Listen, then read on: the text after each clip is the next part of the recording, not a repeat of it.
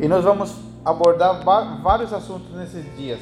Amém? Vamos falar sobre o casamento, vamos falar sobre os filhos, vamos falar sobre a paternidade de Deus, vamos falar sobre vários assuntos que têm a ver com a família. Mas hoje, é, eu li esse texto de, de Coríntios primeiro, porque nós não podemos falar sobre nenhum assunto bíblico sem primeiro entender que nós fazemos parte de uma nova aliança, que hoje nós estamos vivendo, fomos colocados por Deus numa nova temporada da história. Não estou me referindo ao coronavírus. Fomos colocados numa nova temporada da história onde as coisas acontecem de forma diferente como aconteciam no passado. Eu acho que dá para descer essa cruz aqui ou não? Marcinho, você me ajuda aqui? Só para vamos pôr aqui. Aí, isso. Amém. Muito obrigado. Só para dar o exemplo. Aqui, antes da cruz, na história, havia um povo chamado povo de Israel, que Deus escolheu, primeiro como uma pessoa, Deus chamou Abraão, de Abraão Deus começou a dar família, depois vieram seus filhos, seus netos, e Deus levantou uma nação, amém? Isso eu estou indo bem básico para todo mundo entender. Deus levantou uma nação chamada Israel. Eles ficaram cativos no Egito, escravos, por 430 anos. De lá, Deus levantou um libertador chamado Moisés, que resgatou eles de lá. Eles passaram pelo deserto. E um grupo de pessoas, que a grande maioria nasceu no deserto, eles entraram na, lugar chamado Terra Prometida.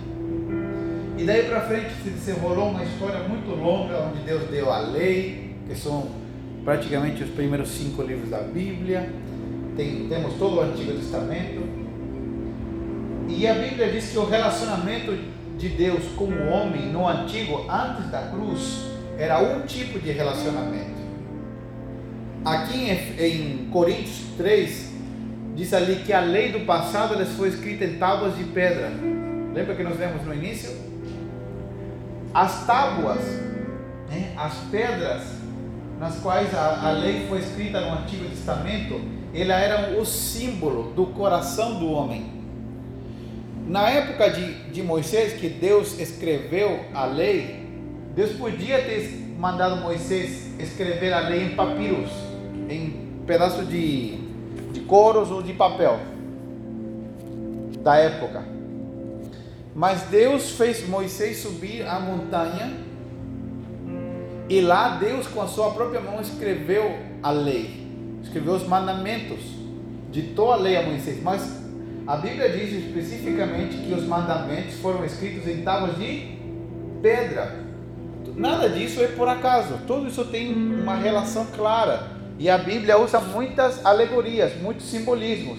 E a Bíblia é clara em dizer que essas pedras eram o símbolo do coração do homem. Então, antes da cruz, antes que Jesus aparecesse, o homem tinha um coração como um coração de pedra. E antes da cruz, Deus já manifestava o seu poder e a sua glória. Tanto é que quando Moisés estava com Deus, logo quando ele voltava para se comunicar com o povo de Israel, vamos aqui usar os, as simbologias bíblicas. Israel a nação de Israel, Deus levantou para apontar no futuro o lugar onde não haveria nacionalidade. Esse lugar é a igreja. Israel representa a igreja. Amém? Então, cada vez que a gente vê no Antigo Testamento de Israel, nós temos que pensar que Deus está falando da igreja. Amém? Porque era a igreja que estava cativa no pecado, no Egito, e Deus nos libertou de lá, amém? Então a Bíblia diz que Moisés, cada vez que ele subia a montanha para estar com Deus, ele quando ele voltava, o rosto dele refletia. É, já viu que tem aqueles negocinhos de plástico para você colocar no quarto das crianças? Né? Ou as, tem umas placas agora de saída que é o que os bombeiros pedem, chama fotoluminescente, eu acho que é o nome. Que ela carrega com a luz do sol, com a luz, daí quando desliga tudo ela fica verde bem forte. Então era algo parecido que acontecia com Moisés. Quando ele ia para estar com Deus, ele voltava e o rosto dele literalmente ficava brilhando. Era literal. Ficava brilhando, resplandecia a glória de Deus, a presença de Deus. Só que depois de um tempo Moisés colocava um véu no rosto, porque essa glória que ele tinha, ela já estava se esvaindo, estava se perdendo. E ele colocava um véu para que ninguém visse que a glória já, já não estava mais aí, tinha desaparecido. Por quê? Porque antes de Cristo aparecer, o coração do homem ele era duro, como uma pedra. E Deus não podia se relacionar com todos. Só que aconteceu algo importante. Apareceu a cruz. Apareceu Cristo Jesus na cruz. Nosso Salvador. Ele veio para dar a sua vida no nosso lugar. E depois da cruz, Deus mudou a estação da humanidade, Deus mudou o tempo da humanidade. Nós passamos a viver numa nova aliança, num novo pacto. Por isso que a sua Bíblia na metade para frente se chama Novo Testamento. Passamos a viver numa nova aliança. E agora nessa nova aliança Deus fez uma promessa que os corações já não seriam mais de pedra, Deus transformaria nosso coração de pedra num coração de carne. E a glória que nós vamos experimentar agora não é passageira como a glória que tinha Moisés, que brilhava no rosto e desaparecia. A glória de agora é permanente. Porque a glória de agora não depende de ir num monte de oração, na cabana de oração, não depende de vir num prédio como este a glória da agora está representada numa pessoa, em Jesus, no Espírito Santo dentro de nós. E essa glória é permanente. E ela tem o poder de nos transformar constantemente. Por isso que Paulo diz em Coríntios: agora nós refletimos como num espelho a glória de Deus e somos transformados de glória em glória. A vida cristã foi feita para que todo dia você diga: Eu preciso ser transformado. O dia que você não ficar frustrado com você mesmo, não se confrontar, tem algum erro. Eu vou repetir. O dia que passar batido e eu não perceber que eu preciso ser transformado, tem algum problema. Pastor, Deus quer que eu viva infeliz? Não. Deus não quer que a gente viva frustrado. Quando me refiro a frustrado, não é que você vai passar o dia inteiro frustrado.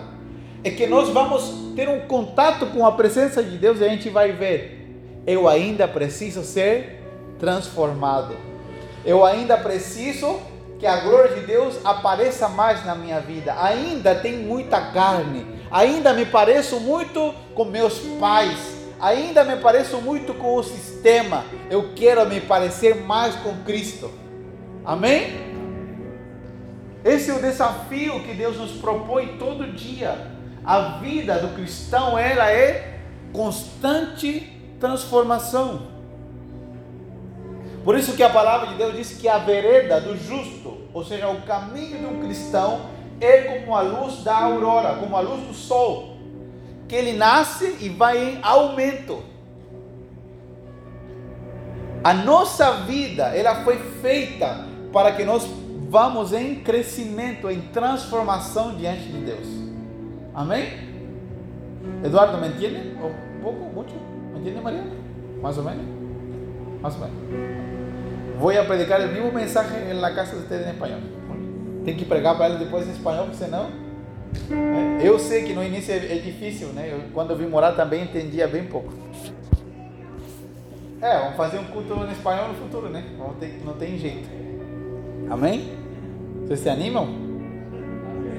Amém? Olha que Deus está vendo que vocês estão dizendo que sim. Tá? Olha que Deus Deus está vendo, não está? Né? Aprende mais, né? Amém? Então vamos depois dar um jeito de fazer isso. Por que eu, eu li esse texto de Coríntios? De que nós temos esse, hoje nós temos esse privilégio de sermos transformados. Porque quando nós começamos a ver o assunto da família, você vai se deparar com muitos calos no seu interior. Vamos nos deparar com muitas coisas que atrapalham o nosso andar. Vamos nos deparar nessas próximas semanas com muitas coisas que Deus quer transformar. E o que eu menos quero é que você fique frustrado, dizendo: Ah, meu Deus, que terrível. Não, não. Eu quero que você entenda que dentro de você você carrega a presença de Deus. E ela te dá o poder para ser transformado e para viver à altura do que Deus espera de cada um de nós. Se Deus me põe um desafio, vamos supor, eu estou aqui nesse piso raso e Deus me põe um desafio de subir nesse degrau aqui. Para mim é impossível mas se Deus me colocar um desafio, eu não posso me desanimar. Eu tenho que dizer, Deus, agora que eu não consigo, eu tenho que confiar na tua presença, na glória de Deus que habita dentro de mim, porque com ela eu vou poder subir. Esse desafio às vezes vai ser ser o melhor marido. Esse desafio às vezes vai ser ser uma melhor esposa. Esse desafio vai ser ser o melhor filho. Esse desafio vai ser se permitir perdoar coisas que nos feriram no passado, permitir arrancar entulho, lixo que está guardado no nosso coração, vai ser um desafio para nós. Mas creia, se você confiar na glória de Deus que habita em ti, tudo é possível. Porque esse é o propósito da presença de Deus dentro de nós. Deus não quer gente perfeita, porque nós nunca seremos perfeitos. Quando a Bíblia fala de perfeição, se, se refere ao constante desejo de ser transformado. Deus não espera que a gente seja assim, que a gente, que Deus olhe para nós e diga, nossa, meu Deus, que santo. Não, Deus não espera isso de nós.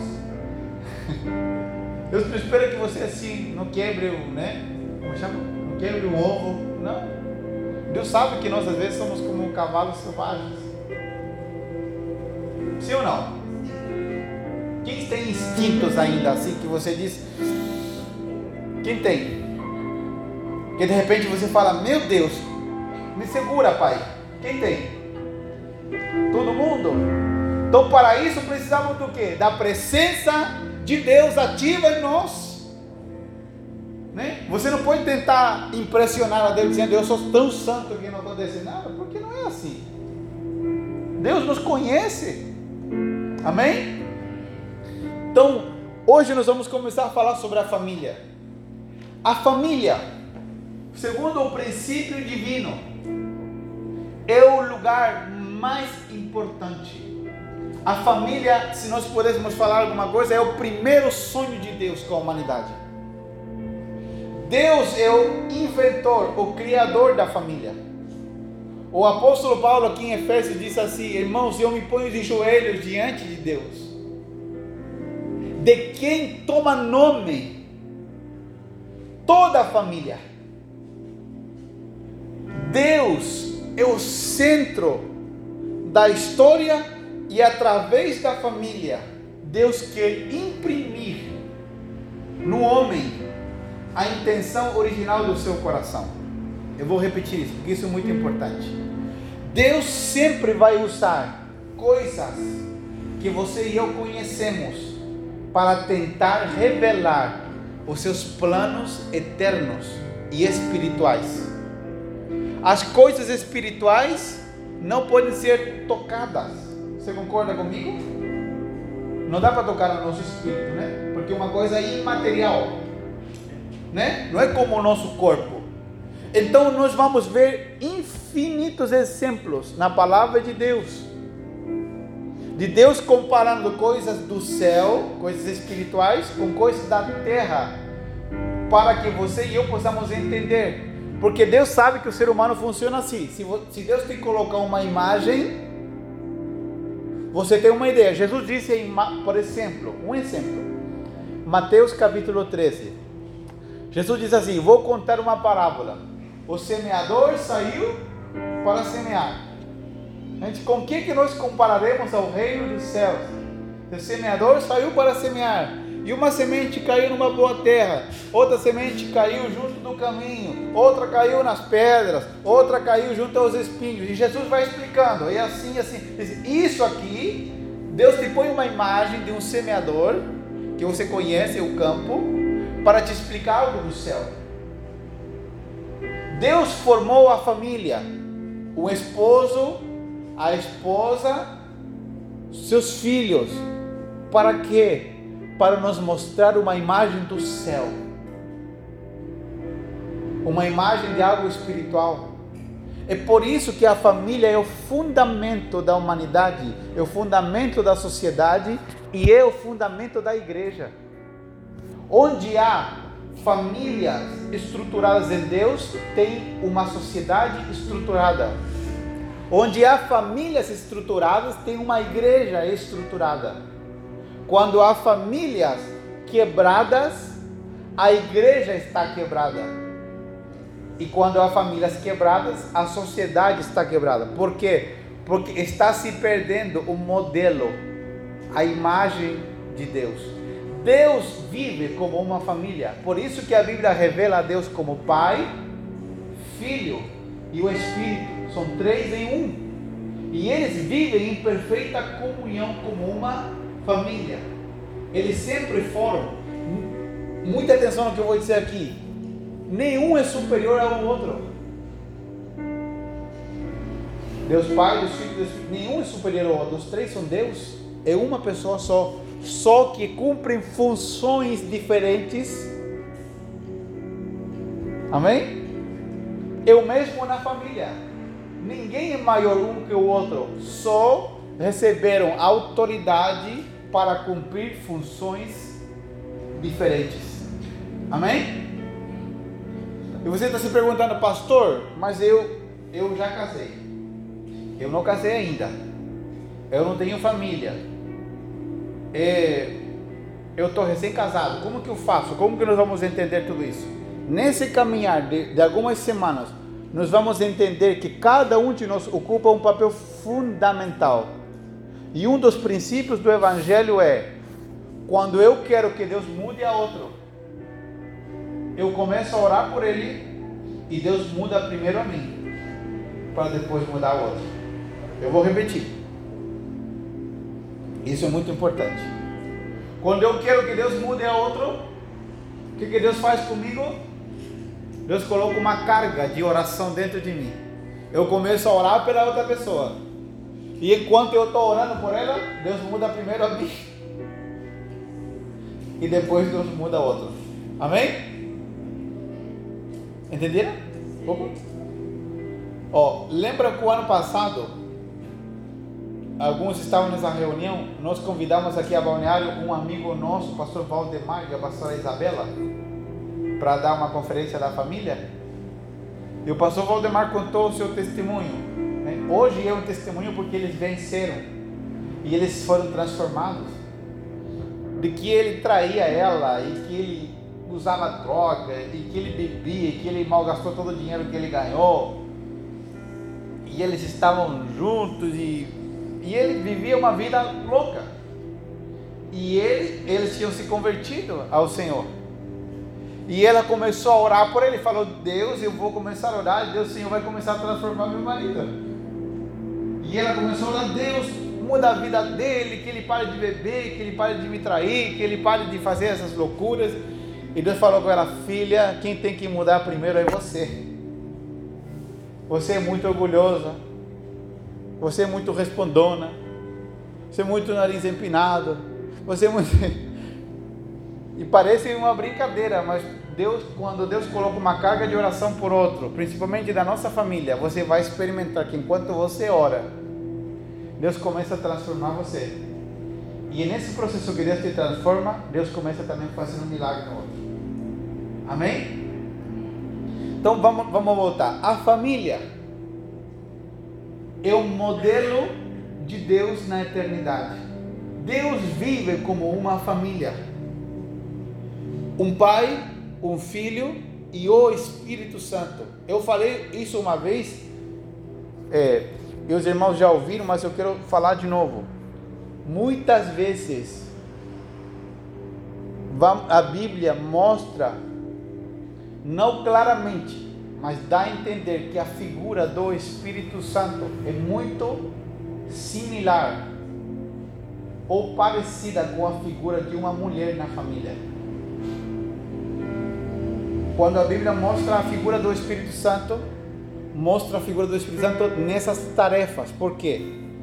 Gênesis capítulo 2 diz que Deus viu que Adão estava só e que ele precisava de uma ajuda idônea, de uma pessoa para estar do lado, para acompanhar, para auxiliar ele. Então, o marido, a esposa. Amém?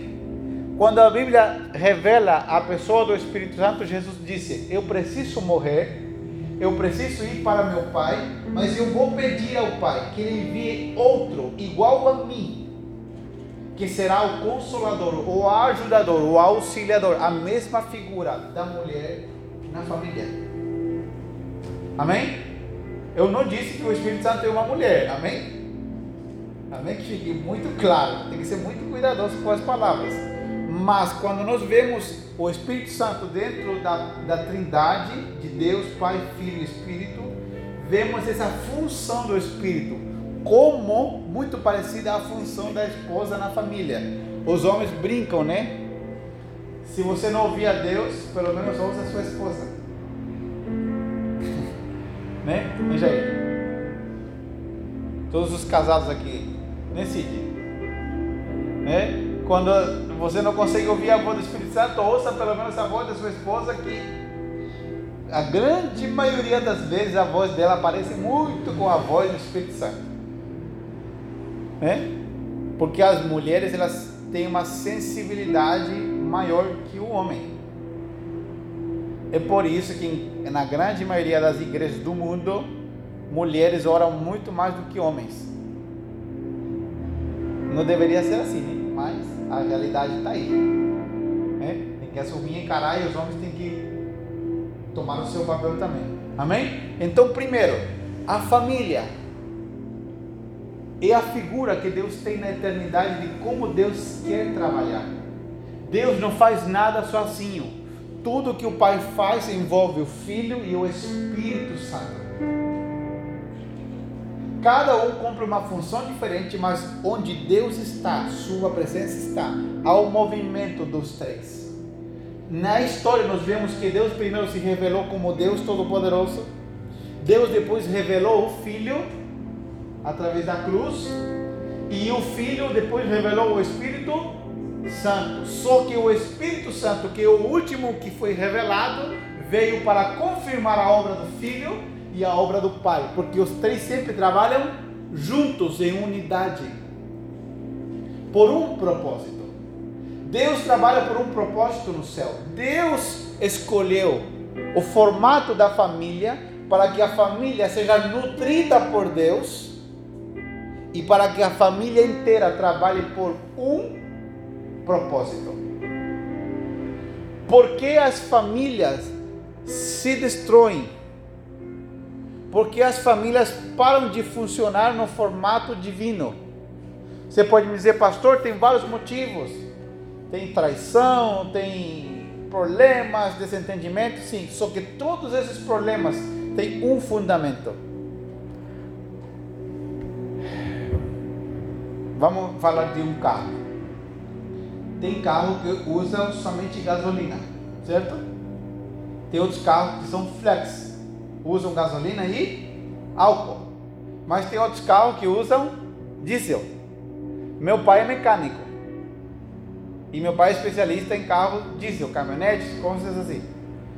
E há um bom tempo atrás, a últimas conversas que tivemos sobre isso, ele falou, filho, eu estava desesperado tentando arrumar um carro X.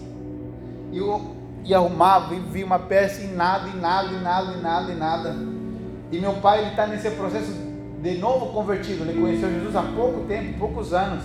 Ele está nesse processo de conhecer a Deus e ter um relacionamento com Deus. E ele falou: Filho, eu não aguentei mais. Eu fiquei do lado do carro. Falei: Deus, pelo amor, me ajuda. E o Espírito Santo falou para ele: Tira o que tem dentro do tanque. Meu pai foi verificar. E o que, que tinha dentro do tanque? Era um carro diesel, mas o carro estava com gasolina. A pessoa que foi no posto né? provavelmente não entendia muito do veículo, foi e pediu para botar gasolina. A pessoa do posto também não, sabia menos. E colocou gasolina num carro diesel. Bate a chave? Não vai. Por quê? Porque esse veículo foi feito para usar um tipo de combustível. E ele está conectado numa mangueira para receber outro tipo de combustível que estraga o veículo e não permite que ele funcione. A família, toda a família foi feita para estar conectada por um canudo, por um cano, à eternidade, conectada com Deus. Toda a família que não está conectada com Deus está fadada a ser destruída ou a permanecer, mas ir num caminho fora do propósito pelo qual ela foi criada. Porque tem muitas famílias que você e eu conhecemos que não são cristãs, que aparentemente está tudo bem com eles, funciona tudo bem. Só que isso não é significado de que eles estejam indo para cumprir o propósito pelo qual eles existem. A destruição nem sempre é que um casamento acabe. Tem coisas que estão destruídas e permanecem juntas. Não estão destruídas.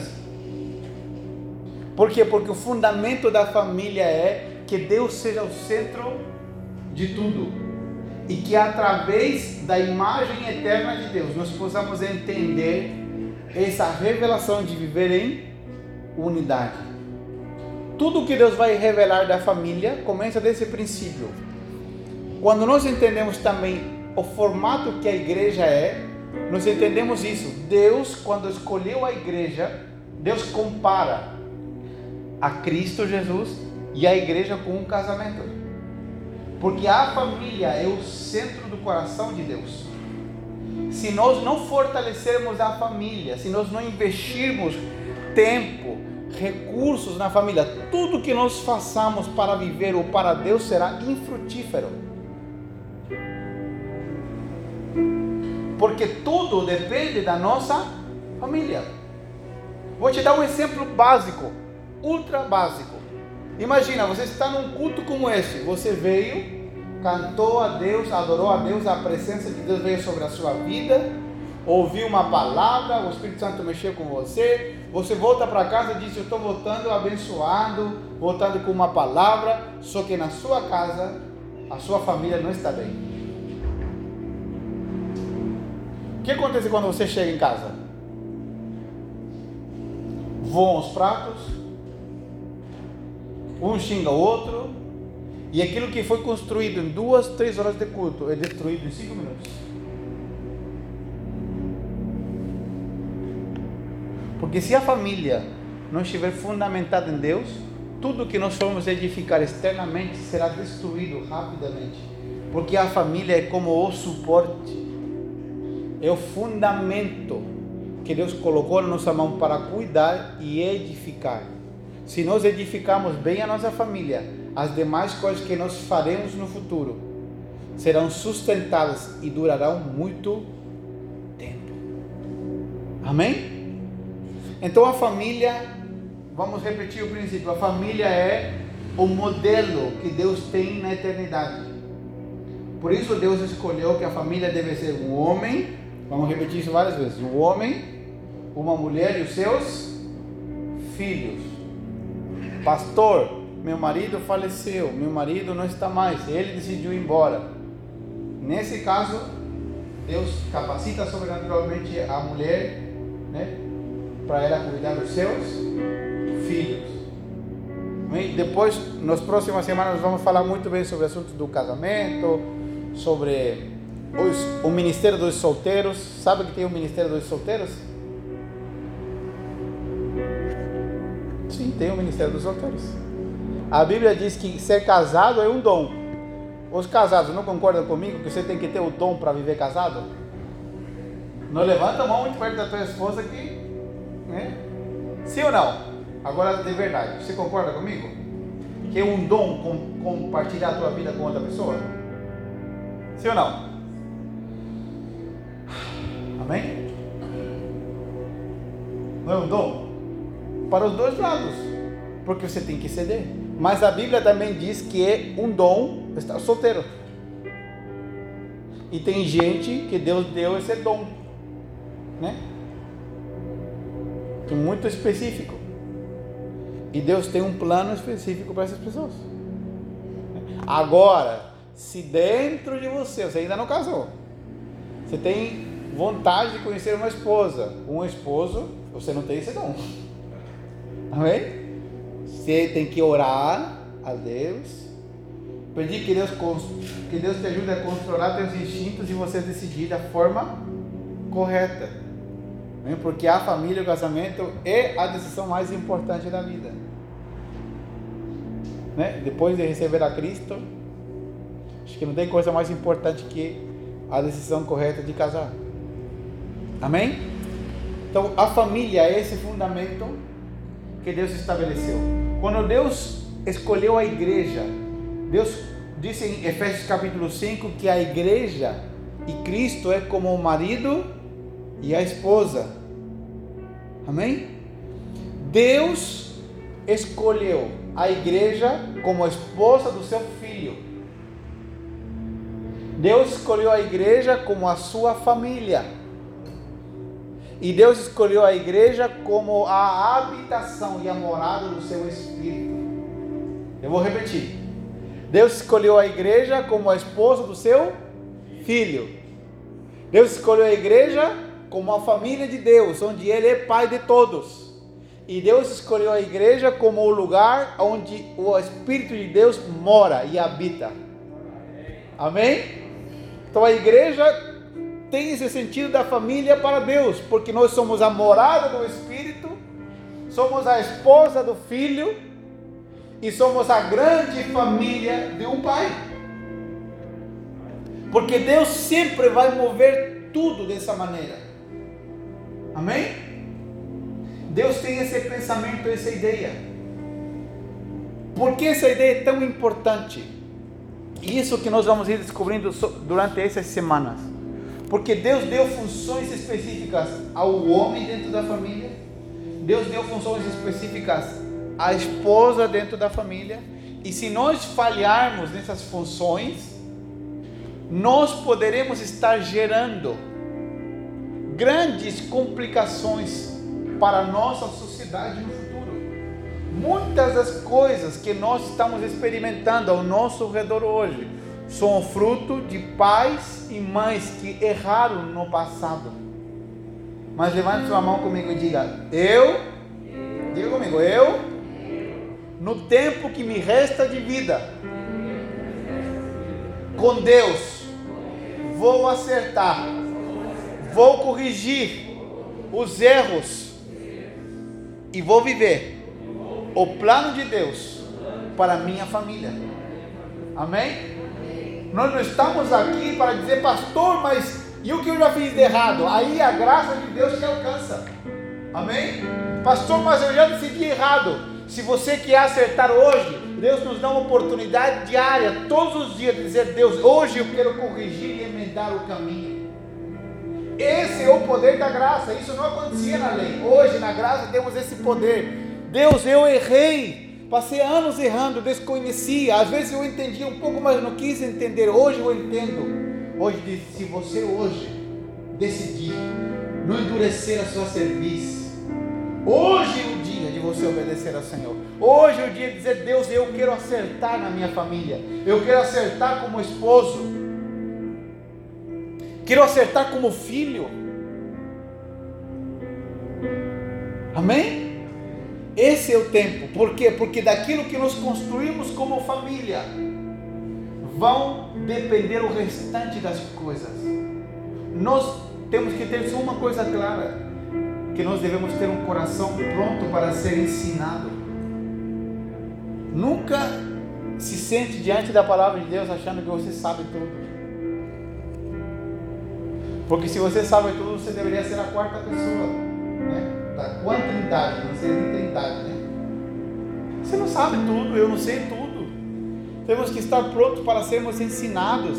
A vida não acabou para você nem para mim, temos muito que aprender. Deus tem muita coisa que emendar na nossa vida. Amém? E se você diz, pastor, Ah, eu não sou casado, não sou casado, não, tenho, não pretendo casar. Por que, que esse, esse assunto serve para mim? Serve para você ser um instrutor daqueles que virão ao teu lado. Das famílias que vão chegar ao teu lado, você vai ter que emendar o caminho delas através do discipulado, através de um conselho, dos casais que vão ser restaurados. Amém? Deus vai te dar autoridade para fazer isso. Nós não sabemos nem pela história, nem pela Bíblia, tem muitas especulações. Se o apóstolo Paulo realmente era casado ou foi casado. Não sabemos. Tem uma linha que diz que sim, tem outros que dizem que não. Mas quem mais deu conselho sobre o casamento foi ele. Baseado no poder do Espírito Santo. Amém? Essa é uma das coisas que a graça de Deus provê. Eu posso nunca ter sido, usado droga, mas eu sei que Deus pode libertar alguém que usa. Eu não preciso ter passado por isso para poder ter autoridade para gerar libertação em outro, porque o poder de Cristo que habita em mim pode libertar a vida de outro. Eu não preciso ter passado por um divórcio no meu casamento ou algum problema grave para poder aconselhar outro casal que está passando por esse problema, porque eu creio que o poder de Cristo que habita em mim pode aconselhar ele. Esse é o poder da graça, que Deus nos dá o poder de entrar em lugares que a gente nunca viu. Amém? Então vamos voltar a esse assunto para concluir no dia de hoje. A família é o modelo que Deus tem no céu, de como Deus se move e esse é o formato que Deus quer trazer e revelar na terra. Amém? Durante os dias que forem passando, nós vamos ver quantas deficiências nós temos na nossa família. Mas lembre-se sempre do que eu li primeiro. Hoje nós carregamos a glória de Deus dentro de nós, pelo poder de Cristo. E isso nos dá a capacidade de sermos transformados. Se o fundamento da família não estiver bem constituído, não estiver bem firmado nas bases da palavra de Deus, da presença de Deus, se a nossa casa não for um lugar onde a presença de Deus tem liberdade para se mover, se o culto não começar na nossa casa, começar só num domingo dentro do prédio, nós não iremos chegar nunca a cumprir o propósito de Deus. Deus sempre pensa no coletivo, Deus pensa primeiro na nossa casa, na nossa família. Porque quando a nossa família se fortalecer, as demais coisas poderão acontecer com força, com consistência. Mas o primeiro que todos nós devemos entender: você está aqui sozinho, com seu esposo, sua esposa. A palavra de Deus para esta manhã é: toda família toma nome, recebe nome do Deus Pai. Se a nossa casa não estiver conectada diretamente à presença de Deus, se nós não dependermos inteiramente de Deus, nossa família nunca terá sucesso segundo o propósito eterno de Deus. O que que nós temos que fazer hoje? O que que eu tenho que fazer amanhã, pastor? Essa semana? Eu tenho que refletir. Eu dependo de Deus. Minha casa depende de Deus. Minha casa está fundamentada em princípios divinos. Quais são as práticas que nós vivemos na minha casa que eu trouxe dos meus pais, dos meus avós, que são corruptas, que não são certas, porque os nossos pais nos ensinaram muitas coisas boas, mas também nos ensinaram muitas coisas ruins. A grande maioria não fez por maldade, fez porque o único que eles sabiam era isso. Mas o que, que eu vou fazer? Eu vou continuar vivendo o segundo modelo que eu aprendi desse mundo? Ou vou focar a viver conectado a Deus? Porque a minha família vai viver em plenitude quando houver um canudo, uma mangueira, uma conexão direta com Deus. E eu esteja sendo nutrido pela presença de Deus em casa. Eu, como marido, você, como esposa, como filho, estejamos sendo nutridos de um lugar só. Deus não gosta de misturas. Por isso que Deus proibiu o seu povo de se misturar e casar com povos estrangeiros. Não porque Deus seja racista, é porque Deus não gosta de misturar a sua presença com nada mais, porque não dá liga, não funciona. A nossa família tem que estar fundamentada no princípio eterno de Deus. Tudo que nós vamos ser como pais, maridos, esposas, filhos, vai depender de uma realidade do céu sobre nós. Amém? Deus quer fundamentar a nossa vida como família e como igreja no fundamento da presença de Deus. Amém? Nas próximas semanas vamos continuar falando sobre esse assunto.